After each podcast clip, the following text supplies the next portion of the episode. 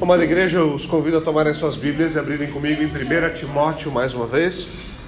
Nós começamos na semana passada nossa nova série em 1 Timóteo. Nós estamos considerando, então, consideramos na semana passada os primeiros dois versículos e hoje nós damos continuidade ao nosso texto. Hoje nós vamos considerar um pouquinho sobre a verdadeira e a falsa doutrina, sobre a, a missão básica de Timóteo de colocar a casa em ordem. Esse era, esse era o ponto fundamental. Haviam problemas da igreja em Éfeso e Paulo deixa Timóteo lá para lidar com isso. E ele começa então as suas instruções a partir uh, daqui, lembrando Timóteo da sua missão e apontando quais eram as dificuldades com as quais ele teria de lidar. Nosso texto de hoje é Timóteo, quero ler desde o, desde o começo, 1 Timóteo capítulo 1, do versículo 1 até o versículo 7, nossa exposição do versículo 3 até o 7. Então vamos ouvir a leitura da palavra de Deus com atenção e com fé, e assim diz o Senhor. Paulo, apóstolo de Cristo Jesus, por ordem de Deus, nosso Salvador, e de Cristo Jesus, nossa esperança. A Timóteo, verdadeiro filho na fé. Que a graça, a misericórdia e a paz da parte de Deus Pai e de Cristo Jesus, nosso Senhor, estejam com você. Quando eu estava de viagem rumo à Macedônia, pedi a você que ainda permanecesse em Éfeso para admoestar certas pessoas, a fim de que não ensinem outra doutrina, nem se ocupem com fábulas e genealogias sem fim. Essas coisas mais promovem discussões do que o serviço de Deus na fé. O objetivo desta admoestação é o amor que procede de um coração puro, de uma boa consciência e de uma fé sem hipocrisia. Algumas pessoas se desviaram dessas coisas e se perderam em discussões inúteis, pretendendo passar por mestres da lei, não compreendendo, porém, nem o que dizem, nem os assuntos sobre os quais falam com tanta ousadia. Amém. Vamos orar. Senhor, nós pedimos pela tua iluminação, pelo teu Santo Espírito agindo em nós, abrindo nosso entendimento, aplicando a tua palavra a nós. Por favor, Senhor, tem misericórdia de nós, abençoa a pregação do teu evangelho, abençoa essa igreja, por Cristo Jesus. Amém.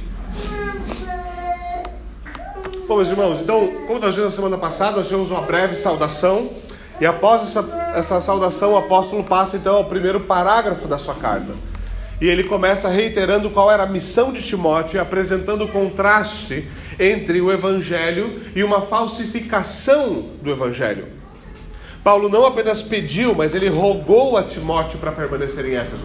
Por favor, eu quero que você fique aí, faça o que tem de ser feito. Éfeso era uma das igrejas mais importantes da Ásia, tanto culturalmente quanto estrategicamente. Inclusive, ela era uma cidade, era uma cidade turística onde ficava uma das sete maravilhas do mundo antigo, o templo de Artemis ou de Diana.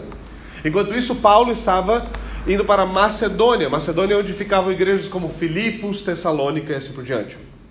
Timóteo está ali como um representante apostólico, nós vimos isso na semana passada, como um verdadeiro filho na fé. E Paulo reitera a sua missão. Qual é a missão de Timóteo? Advertir ou admoestar certas pessoas. Esse uso de certas pessoas é bastante curioso da parte de Paulo. É, eles sabiam quem eram essas pessoas, Paulo nomeia duas delas no final do capítulo, certo? Mas Paulo está dizendo: tem gentinha aí que precisa levar um, uma advertência. E é curioso uh, o que ele diz: né? eles, eles devem ser admoestados para que não ensinem outra doutrina, uma doutrina diferente Lembre-se do que Paulo fala aos Gálatas: se qualquer um pregar um outro evangelho que não aquele que nos foi dado pelo Senhor Jesus Cristo e pelos apóstolos, que ele seja amaldiçoado por Deus. Há um único evangelho. Gosto muito de uma frase do George Whitfield que ele diz: Muitas pessoas podem pregar, e eu concordo plenamente com ele. Muita gente prega muito melhor do que eu, mas ninguém prega um evangelho melhor do que o meu evangelho. Há um único evangelho. Há um único evangelho. E o que nós devemos é fidelidade a ele. Agora, quando Paulo usa o termo admoestar ou advertir, ele está usando aqui um termo militar, uma ordem que é passada de uma autoridade para outra e deve descer na cadeia de comando. É uma ordem que deve ser recebida e obedecida.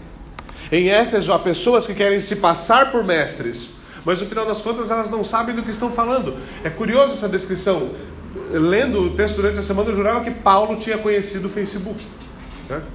que é um lugar onde tem um monte de gente que tem certeza de que é mestre, ou YouTube, né? Gente que tem certeza que é mestre, mas não sabe nem o que está falando. Não faz a menor ideia do que está falando. Paulo ordena então Timóteo, coloca a casa em ordem. Arruma as coisas. É isso que precisa ser feito. Paulo sabe de uma coisa: doutrina e vida andam juntas. A maneira como você vive demonstra claramente no que você crê. Essas duas coisas não podem ser separadas. O que nós cremos tem consequências em como nós vivemos. Paulo sabe disso, ele apresenta então o claro contraste entre os frutos do verdadeiro evangelho e os frutos das falsificações do evangelho. Segundo Paulo, o evangelho produz edificação e amor. Essa palavra edificação é muito importante. Ela é a palavra usada para colocar as coisas em ordem, para boa administração de um lar. Paulo vai dizer: esse é um dos objetivos aqui. Já o falso ensino está produzindo o quê? Especulações, dúvidas, discussões, controvérsias e está fazendo o quê? Desviando as pessoas da verdade.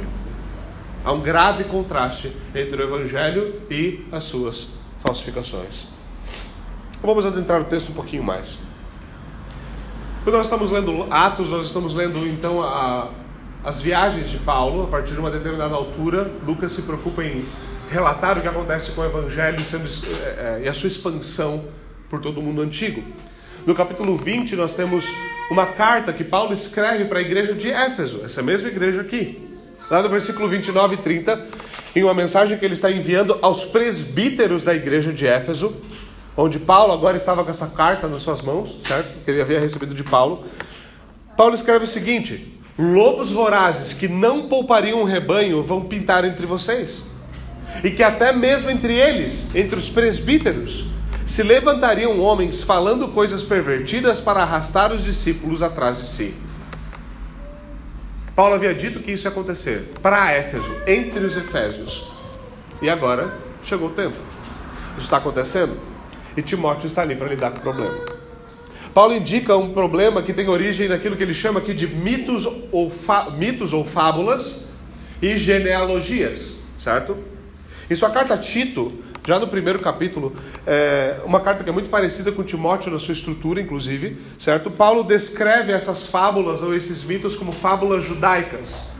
O que parece estar acontecendo aqui é que Paulo está lidando com alguma ramificação do judaísmo helenista, que voltava, por exemplo, para genealogias em Gênesis, para a história, para a história da, da Gênesis, do começo, da origem dos povos. Então derivava um monte de ensinos dali e começava a especular e a fazer esse tipo de, de avaliação a partir dali, criar fábulas e mitos a partir dali.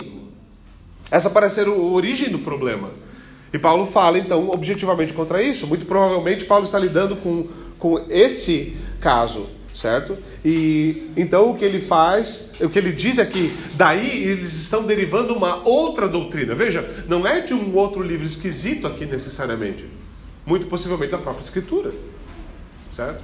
E se você quer ouvir certo, teorias peculiares e, e, e, falsificações do Evangelho, mitos e fábulas, a Escritura é um lugar que é, que é fácil você fazer isso. Quantas nós temos? Quantos cristãos não são engodados por interpretações malucas das Escrituras? Infelizmente, isso é algo comum. É algo muito comum. Quantos, quantos de nós aqui não cresceram com medo do dia em que ia chegar o tal do chip da besta? O chip que ia ser colocado debaixo da pele, na mão, até o dia que você criou coragem de ler Apocalipse e perceber que no primeiro século não tinha nem ideia disso. É impossível Paulo ter falado sobre, João ter falado sobre isso. Quando nós crescemos com base em interpretações absurdas da Escritura. Isso é novidade. Isso acontece. Paulo vai dizer em outro lugar, talvez esteja errado sobre se é Paulo, depois vocês podem me corrigir, que homens com a mente torpe distorcem as escrituras para sua própria condenação. De fato, é isso que acontece. É isso que está acontecendo aqui. Uma outra doutrina, uma nova doutrina, uma doutrina diferente, que não apenas distorcia a escritura, mas desviava as pessoas do evangelho. Não era uma opinião esquisita que alguém tem. E essa pessoa continua vivendo plenamente o Evangelho, mas tem uma das opiniões dela sobre algum texto, é, é aquela que você olha e fala assim, weird, não sei se eu concordo com esse negócio aí não. Certo? Existem questões assim. Alguns de nós aqui se enquadrariam talvez nisso. Mas não é o problema aqui. O problema é que as consequências desse ensino estão sendo devastadoras. Enquanto Paulo não nos dá detalhes sobre o que eles estavam ensinando, nessa carta ele vai nos falar muito sobre os frutos disso. E os frutos afetavam muitas coisas: o papel das mulheres na igreja, o papel das mulheres no lar, certo? O, como o que, uh, o que deveria ser esperado de presbíteros, de diáconos, qual que é o ideal da maturidade cristã. Ele vai falar sobre a relação entre funcionários e os seus patrões e coisas como essa. Paulo fala, essas coisas são necessárias para que a igreja viva em ordem. E por que essa carta é importante para nós hoje? Há vários motivos. Nós precisamos deixar bem claro como é que nós devemos viver como cristãos. Como é que a igreja deve ser, deve caminhar. Paulo vai insistir, há uma maneira adequada pela qual os cristãos devem viver na casa de Deus. Essa casa de Deus é a casa de Deus, não é a casa da sogra. Ela deve ter ordem. Certo? É isso que Paulo está nos instruindo. Nós vamos aprendendo aqui qual é o ideal de maturidade, para onde nós devemos caminhar para que nós possamos ser úteis, possamos servir ao Senhor na melhor das nossas capacidades. Paulo então está avaliando esse ensino pelo resultado que ele está produzindo. Segundo ele, tudo aqui é sem fim. Ele diz, né? A, a, a, mitos e genealogia sem fim. Quando ele diz sem fim, não é que a genealogia não acaba. O que ele está dizendo é que aquilo é, não tem sentido ou é contraditório. Assim como aquilo que eles estão falando, o restante. Não tem nenhum cabimento o que eles estão dizendo. O falso ensino não seria tão perigoso se pensamentos não tivessem consequências. Esse é um problema sobre o que nós pensamos sobre Deus, sobre o tipo de doutrina que nós temos. Se pensamentos não tivessem consequências, nossa doutrina não seria importante. Mas pensamentos têm consequências. Não tem como escapar disso.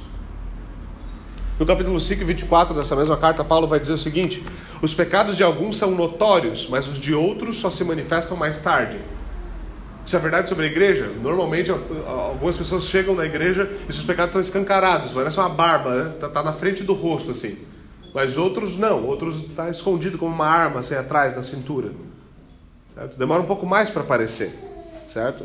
Isso é verdade também sobre esse tipo de ensino. E isso é algo que faz esse tipo de ensino extremamente perigoso. Esse tipo de ensino que distorce alguns aspectos e começa a criar outras coisas a partir das mesmas escrituras, ele é perigoso porque de imediato não há nada nele que negue as verdades fundamentais do evangelho com clareza.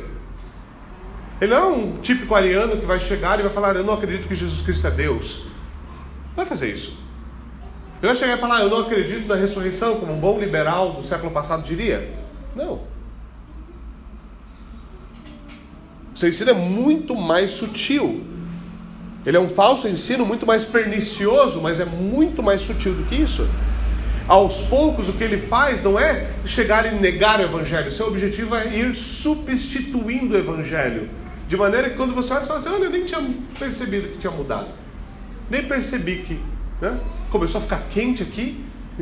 E daqui a pouco, quando eu ver o inferno. Né? Comumente, os primeiros a denunciar tais movimentos dentro da igreja são sempre aqueles que são taxados de extremistas. Isso é uma coisa que eu vejo se repetindo na história constantemente. Começam algum, algum ensino curioso na igreja, alguém se levanta, porque tem homens que são realmente sábios para isso, o Senhor dá capacidade para alguns homens que eles podem olhar para a igreja, olhar para as coisas que estão acontecendo e dizer: se nós pegarmos esse rumo, a gente vai parar lá. Certo? Você volta hoje, você lê os escritos de C.S. Lewis, você lê os escritos de Francis Schaeffer, e você fala, meu, esse cara, onde é que ele mora? Ele tem que estar vivo agora para estar escrevendo sobre isso. E eles morreram há 50 anos atrás. Escreveram há 60, 70 anos atrás. Você fala, uau, uau. Alguns homens sabem ler os tempos de maneira adequada. E muitos homens, quando eles leem esse tipo de movimento, eles anunciam, a primeira coisa que acontece é, são extremistas. São extremistas. Só o evangelho dele está bom, só o evangelho dele presta. Mas quando os frutos desse tipo de ensino começam a brotar, e a gente prova dos frutos e vê que eles são frutos amargos e venenosos, aí todo mundo fala: não, aqueles homens estavam certos. Aí eles são vindicados. Bom, nem todo mundo. Algumas pessoas vão continuar com críticas do tipo: o jeito com o qual ele fez isso, as palavras que ele usou foram muito duras. Ah, ele gritou uma vez. Ai, porque São Nicolau deu um soco em Ário. Ah, a igreja já foi muito mais divertida do que é hoje. Essa é a única coisa que eu tenho a dizer. Esse tipo de ensino ele se mantém próximo do Evangelho. Por quê? Porque o desejo dele é poder emprestar a legitimidade do verdadeiro evangelho para se manter válido. Ele está tentando falsificar. Ele usa o mesmo vocabulário, ele vale-se das mesmas escrituras, mas na verdade ele está falsificando o evangelho. Quando seus frutos são revelados, o final dele é uma cosmovisão completamente diferente. É uma, uma visão da vida, uma visão prática da vida, que é completamente distinta do verdadeiro cristianismo. E nós temos vários exemplos disso na história da igreja. Vários. Por exemplo, o modernismo. O modernismo foi apresentado à igreja com a ideia seguinte: vamos aceitar as propostas modernistas e isso vai tornar o evangelho relevante para a nossa geração. Certo? Vamos interagir abertamente com as teses modernistas vai ser uma bênção. Vamos trazer isso para dentro da igreja. E por que acabou isso? Acabou com a secularização da igreja. Acabou com o quê? Com a teologia liberal negando que milagres existem, apoiando o cientifismo, descredibilizando completamente as escrituras, negando o poder de Deus, e no fim ainda eles se perguntavam por que, que as nossas igrejas estão se esvaziando? as igrejas estão se esvaziando porque você está pregando moralidade básica a partir da escritura, mas você removeu todo o poder do evangelho. Não há moralidade sem Cristo crucificado e graça que transforma corações de pedra em carne é o fruto do modernismo. O misticismo afirmava ser uma restauração do ensino bíblico. Uma vida mais caliente na fé, sabe? Um negócio assim que você sente mais coisa e, e tem umas experiências místicas, e você rola às vezes no chão e tem um monte de coisa esquisita acontecendo com você. E tudo isso vai restaurar, sabe, aquele velho fervor da fé dos dias dos apóstolos, porque a gente quer ser que nem a igreja primitiva. Você tem certeza que quer ser que nem a igreja primitiva? Tipo Éfeso, que estava uma bagunça? Ou tipo Corinto, que era um pandemônio? Qual igreja primitiva está falando? Porque sempre tem esse argumento, eu quero ser igual à igreja primitiva, como se lá fosse perfeito, mas não era. Era infância. Nós ainda estamos na infância da igreja. Isso não é o ideal. O ideal é o ensino bíblico, não o que está atrás da história. Isso é só saudosismo.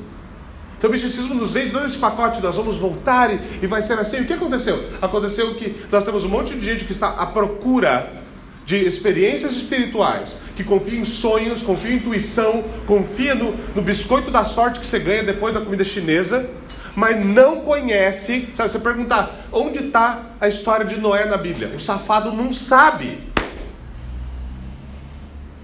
Esse é o povo que queria restaurar o ensino bíblico. É uma vergonha. É uma vergonha. Nós temos o feminismo, que prometeu empoderar as mulheres, libertar as mulheres da igreja, sempre oprimidas, certo? As mulheres da igreja nunca nunca tiveram sua liberdade, seu reconhecimento. A igreja é uma instituição, opressora, terrível. Vamos libertá-las, vamos ajudar as mulheres. E o que ele acabou fazendo? Acabou roubando das mulheres a sua glória. Colocando as mulheres em posição de combate, colocando as mulheres em posição onde elas não estão protegidas, colocando onde elas, não simplesmente onde elas não deveriam estar, mas onde é o lugar, onde é um lugar, num lugar no qual a glória que lhes é própria lhes foi roubada, porque uma glória falsificada lhes foi prometida. Uma glória falsificada lhes foi prometida. Os frutos desse tipo de absurdo acontecem claramente, certo? Se tudo vale como a nossa, como o modernismo promete, como o pós-modernismo promete, como a nossa nova moralidade promete, tudo isso está certo, bom, então um homem falar, eu sou mulher, entrar na competição de natação das mulheres e ganhar a competição das mulheres e receber aquilo como se fosse uma glória própria de um homem é algo notável? Bom, como nós deveríamos responder isso?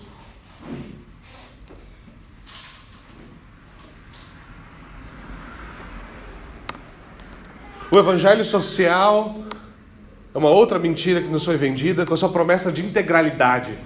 Não é só pregar o evangelho para salvar almas, tem que cuidar do corpo, tem que cuidar da alma, como se a igreja não soubesse disso. Né? então, olha para a história do mundo. As maiores instituições de caridade no mundo são cristãs. Ninguém fez mais caridade que o cristianismo. Ninguém teve mais ação diaconal no mundo do que o cristianismo. Hoje, uma das nossas vergonhas é que nós abrimos mão de abrir a nossa carteira e ser uma bênção na vida daqueles que necessitam mais e relegamos esse papel ao Estado. O Estado rouba, nos rouba por meio dos impostos absurdos pra, e diz que vai fazer essa redistribuição de renda. E a gente acha tudo isso maravilhoso, porque nos isenta da responsabilidade de agir. É uma vergonha. Então nos veio a proposta do evangelho social, a integralidade, a missão integral da igreja e acabou por mostrar o quê? Acabou por mostrar que, bom, não é só os católicos que conseguem ter a teologia da libertação e pegar o marxismo e enfiar dentro da igreja. Os evangélicos também, a gente tem missão integral. Como se o ateísmo marxista combinasse de alguma forma com o evangelho de Jesus Cristo. O Estado não é Deus, Jesus Cristo é Deus. Mas vejam, meus irmãos, como sempre, nós podemos falar dessas grandes lutas lá fora, e é muito fácil fazer isso. A igreja de fato enfrenta essas coisas, em muitos lugares tem capitulado para isso e muito mais. Isso e muito mais. Temas como a justiça social, racismo, privilégios e coisas como essa abundam com problemas e muitas vezes os cristãos não sabem responder. E muitas das batalhas têm de ser lutadas mesmo, nós temos de vencê-las. Mas, como sempre, nós não devemos dar atenção apenas aos grandes males lá fora, lá longe. Às vezes é muito interessante para nós nos voltarmos para os grandes males. Por quê? Porque, sabe, está longe de mim. É sempre tão mais gostoso falar de um pecado que eu não cometo. É tão mais confortável. Mas o que Paulo confronta nessa carta se aplica a pequenos desvios, a pequenos frutos de, de uma visão de mundo Coisas que nós, em pequenas igrejas como essa na qual nós estamos, somos capazes de fazer. Erros que são fruto de uma falsa visão da vida, um falso evangelho que nós fazemos. Ele fala de áreas em que, nas quais nós não vivemos de acordo com o evangelho. Ele fala sobre moralidade, ele fala sobre o problema com a mentira, ele fala sobre, sobre lares desordenados, sobre a dificuldade com a bebida, ele fala sobre ganância, ele fala sobre a vida profissional. Isso não é um grande inimigo liberal, feminista, feminista, sei lá qual que é o certo agora, certo? E todas essas coisas lá fora. Não, esse é o inimigo dentro de você. Esse é o primeiro campo de batalha que deve ser reconhecido. Como disse Lutero, né, questionado, todo mundo odiava o cara, todo mundo queria matá-lo. Quem, quem, é, qual que é o seu maior inimigo? Eu mesmo sou meu maior inimigo. Não o Papa, não os seus cardeais, não é a igreja. Eu. Eu sou o meu maior inimigo.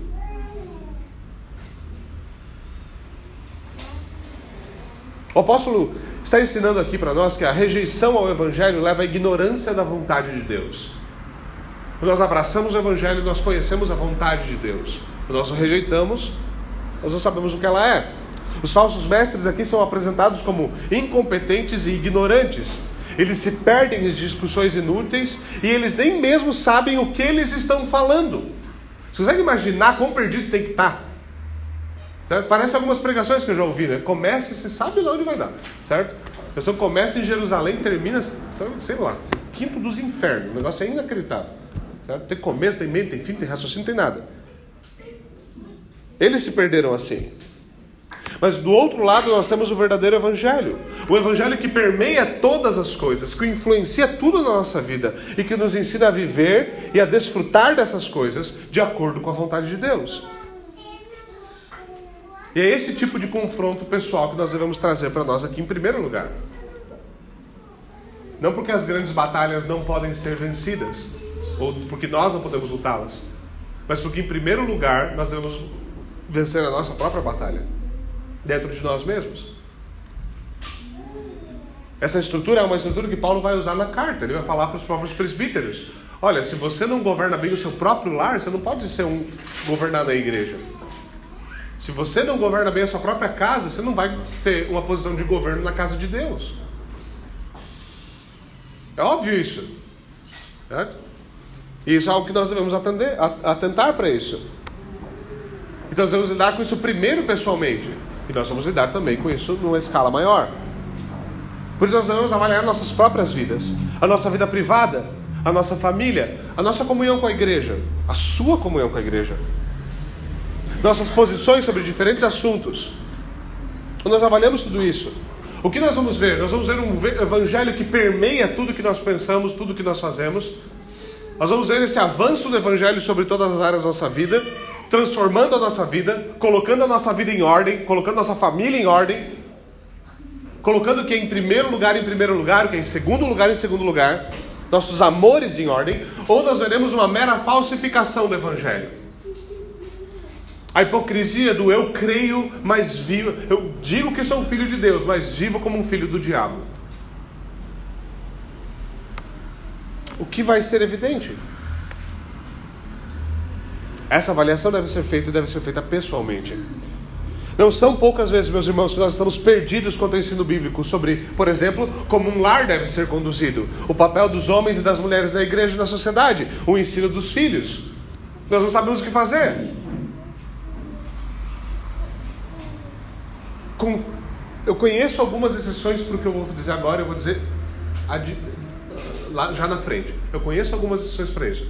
Mas o que eu conheço, que não, que não é exceção, de gente que está fazendo e vendendo, ganhando dinheiro no nome do Evangelho, para te dizer como é que você, mulher, deve ser mulher, como é que você, homem, deve ser homem, como é que você, criança, deve ser criança, como é que você, pai, deve ser pai, como é que você, avô, deve ser avô ganhando dinheiro simplesmente para enrolar a gente, para estar um monte de besteira.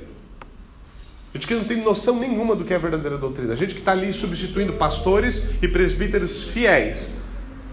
Porque veja, a internet tem muita bênção, mas uma das piores, um dos maiores problemas da internet é a substituição da, da realidade da paróquia local, de um povo que vive junto e cresce junto, substituindo isso por algo virtual que não tem lastro nenhum. E muitos estão caindo. Por quê? Porque nós não conhecemos mais a palavra de Deus. Nós lemos um versículo que fala: Olha, o pai que ama disciplina o seu filho.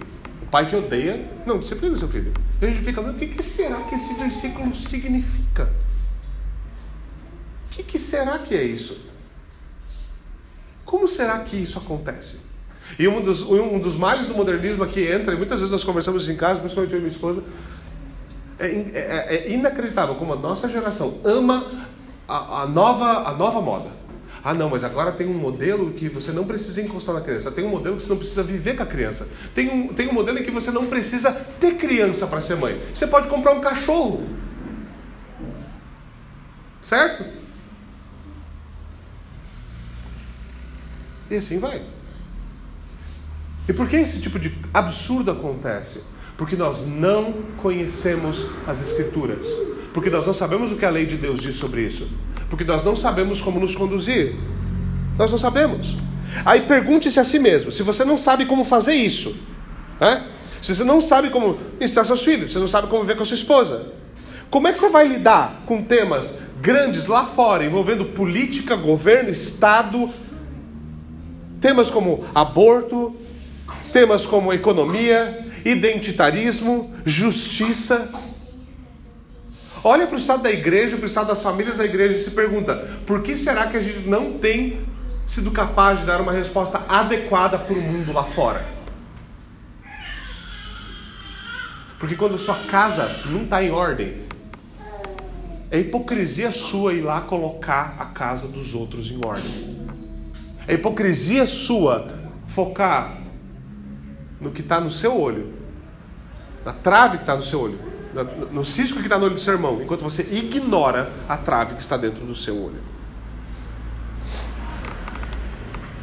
Nessa carta, Paulo vai chamar a igreja de a casa de Deus. Veja isso. A igreja é a casa de Deus, a coluna e o baluarte da verdade.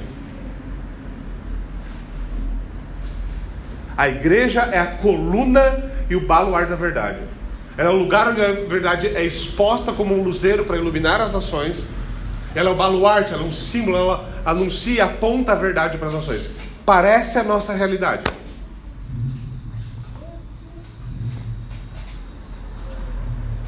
Parece a nossa realidade. Meus irmãos, a menos que nós, individualmente, nós, nossas famílias, a matriz que compõe a igreja. A igreja é feita de famílias. Você vai falar, ah, mas eu não sou casado. Você, ainda assim, você é uma família na igreja. Você é uma família, você é parte da igreja. E a igreja é sua família. Se nós não tivermos uma cosmovisão verdadeiramente cristã, ou seja, se os nossos pensamentos não forem levados cativos em obediência a Jesus Cristo, como nós vamos ser uma cidade sobre um monte para iluminar o mundo? Como nós vamos ser sal e luz? Como nós vamos discipular as nações em tudo aquilo que Cristo ordenou, se nós não sabemos o que Ele ordenou? É impossível. Se nós estamos perdidos, não vai dar certo. Há um contraste grave aqui e nós precisamos dar atenção a ele.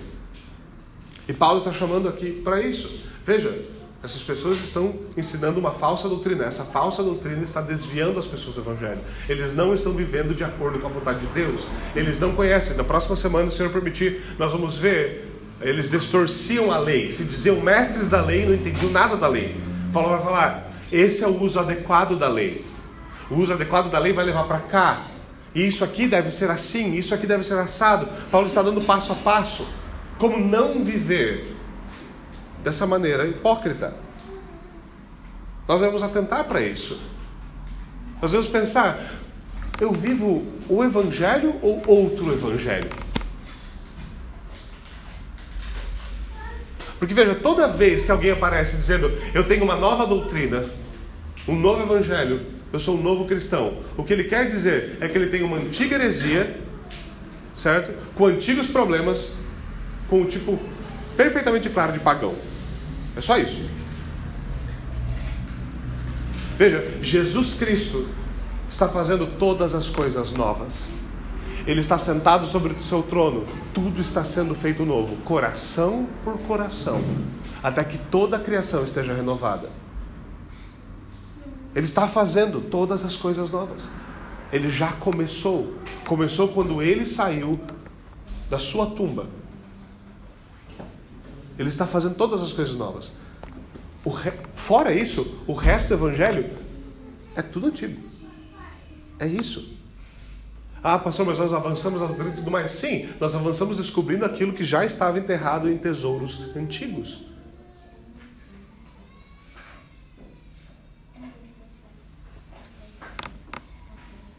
Então, para lidar com essas grandes e pequenas dificuldades, o apóstolo volta ao Evangelho. É aí onde ele vai resolver todas as coisas. O problema é o problema no coração do Evangelho. O problema é o problema do Evangelho. Não é uma ou outra área que está complicada, um irmão que tropeçou, um irmão que não sabe direito como. Não é só isso. Algo mais. Ele insiste que o ensino cristão, a sã doutrina, vai promover a edificação. Esse é o ponto. Há um contraste aqui. O que, o que esses homens estão seguindo com as suas fábulas, os seus mitos, isso aqui está levando eles ao que? A discussões, a divisões, a especulação, a cair da fé. O verdadeiro evangelho ele promove a edificação. E essa palavra que mais uma vez, ela indica a boa administração de um lar. Isso é edificação. Esse é o termo que Paulo está usando aqui. Certo? Esse é um tema geral da carta. Coloque a casa em ordem. Né? O verdadeiro evangelho faz exatamente isso. E como ele faz isso é importante. É importante para eu, para você. O verdadeiro evangelho começa colocando a minha vida em ordem, colocando a minha família em ordem. Então ele coloca a nossa casa em ordem, nossos filhos em ordem, então a igreja em ordem, e então a sociedade em ordem. Nós precisamos compreender isso. E aí é onde, aí é onde muitas vezes nós estamos confusos. Nós queremos mudar a política. Nós queremos se mudar a política, aí a gente muda a cultura. Então, política deságua em cultura e a cultura deságua nos nossos lares. A gente está olhando para isso completamente errado. Tudo deságua da fé. Como é a fé de um povo, assim será a sua cultura. E como é a cultura de um povo, assim será a sua política. É conforme é a cultura desse povo que vai, é isso que vai regar a sociedade. Mas lembre-se, a cultura vem da onde? A cultura vem de cultos. Vem daquilo que se adora.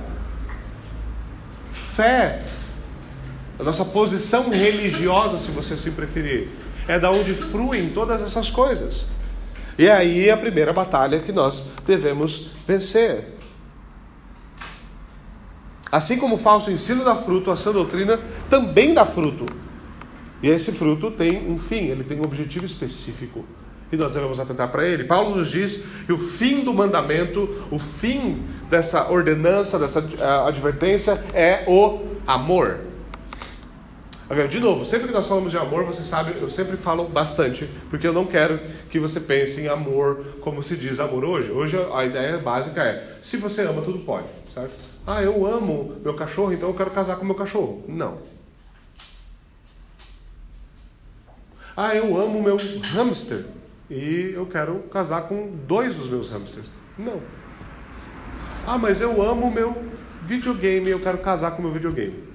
Daqui a pouco vai ter. Eu sei que eu, hoje em dia é difícil até fazer sátira, certo? Você vai tentar satirizar alguma coisa, amanhã tá na Globo. Menino casa com videogame, você fica. Pô, tá difícil até fazer sátira, né? O mandamento de amor aqui, o mandamento com fim em amor, ou a ideia de mandar o amor, ordenar o amor, não é no sentido emocional, a ideia de simpatia ou afeto.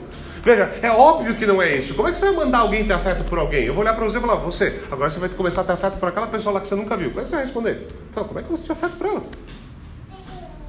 O ponto do amor aqui não é esse.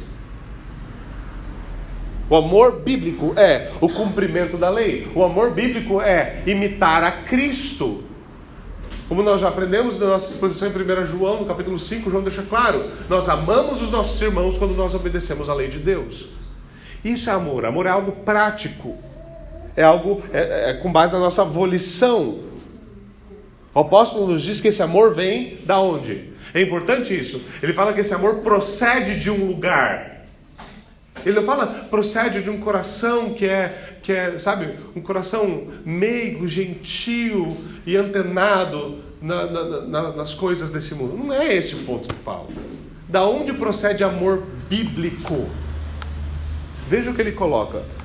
Ele procede de um coração puro, de uma boa consciência e de uma fé não fingida.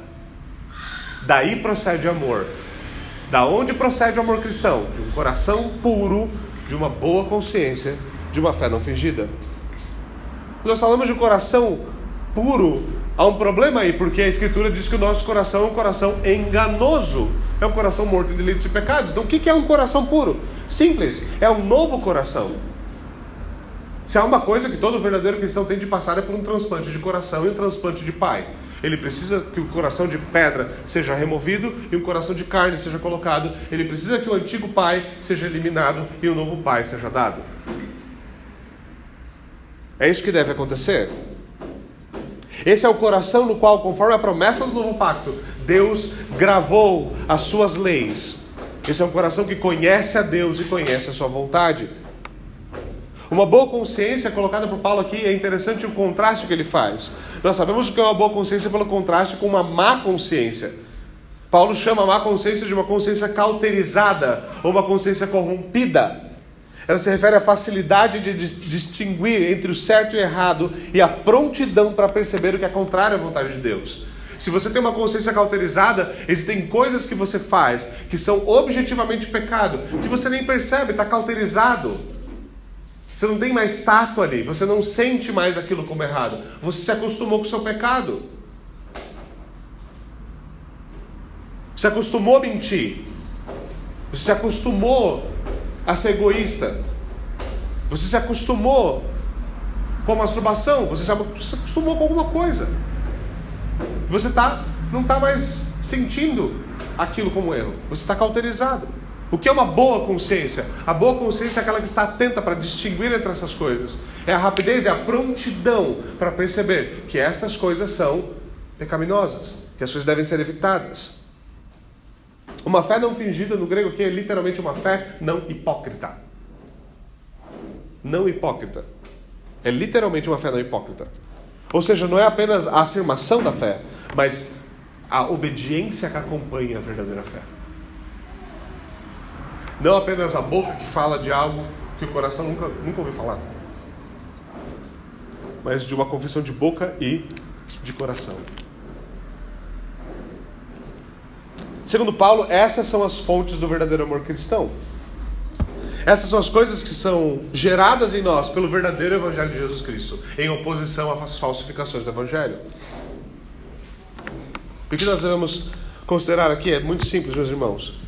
Se nós desejamos ver transformação em nossas famílias, se nós desejamos ver transformação em nossa igreja e sociedade, e vou ser sincero com você, se você está sentado aqui hoje e você acha, meu, minha família é a mais piedosa do mundo, não preciso crescer em nada, a gente está super feliz. Eu estou super feliz com a minha vida de piedade, eu me sinto tão puro, tão, tão santo, que Deus tenha piedade da sua alma, que Deus tenha piedade da sua família. Você é tão tapado quanto esses falsos mestres que encontravam-se aqui em Éfeso. Mas se por outro lado nós acreditamos que nossas famílias, nossas igrejas e sociedades devem ser transformadas, só há um caminho. Só há um caminho. Não há outro. Não há política, não há educação, não há mandinga que vá fazer com que isso dê certo. Isso não quer dizer que ah, essas outras áreas não são áreas das quais nós deve, não devemos ter interesse. Nós devemos saber que tipo de batalha nós estamos lutando. E a batalha fundamental acontece sobre o Evangelho. Como uma igreja como essa vai se manter longe do erro? Como nossas famílias vão se manter preservadas? Como a sociedade vai ser restaurada e iluminada? Como nós alcançaremos verdadeira reforma? Diante de nós existem apenas duas escolhas, como alguém já colocou bem simplesmente, há duas escolhas: Cristo ou caos. Nossa sociedade tem rejeitado a Cristo e caos tem abunda, é abundante entre nós. E mas a nossa, a nossa escolha continua sendo Cristo ou caos. A única forma de nós não sucumbirmos é o Evangelho de Jesus Cristo. É o Evangelho de Jesus Cristo. E quando eu falo Evangelho de Jesus Cristo, eu não estou falando sobre o Evangelho que vai até você, salva a sua alma, deixa você limpinho e então deixa você lá num canto, sem interagir com nada no mundo e deixa que o caos surja em todos os outros lugares. A única coisa importante é a sua alma. Nós não somos gnósticos, nosso Evangelho não é gnóstico. Eu estou falando do Evangelho em seu verdadeiro poder, um Evangelho que permeia todas as coisas, um Cristo que é Senhor sobre todas as coisas, porque toda autoridade lhe foi dada nos céus e na terra. E nós, como seus súditos, vivemos como? Como com Cristo como nosso Senhor, reinando sobre todas as coisas. É esse Evangelho, em todo o seu poder, em todas as áreas da vida. Porque é só o Evangelho, é só um Evangelho poderoso que pode nos dar um coração puro, uma boa consciência e uma fé que não é fingida. Cristo ou caos? Vamos até o Senhor em oração.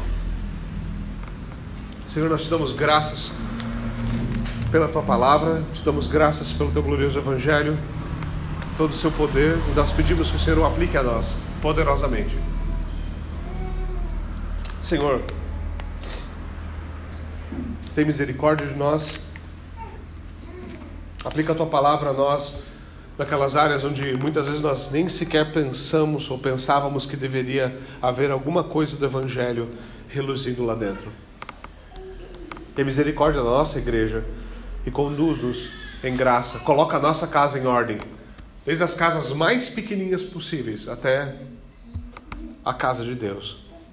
Por favor, Senhor, conduz-nos nisso. Não nos deixa nos esquecer dessas coisas, não nos deixa achar que isso não é importante, não nos deixa ignorar a tua verdade. Tem misericórdia de nós, nos restaura, envia-nos reforma e avivamento de acordo com a tua vontade. Em nome de Jesus Cristo. Amém e amém.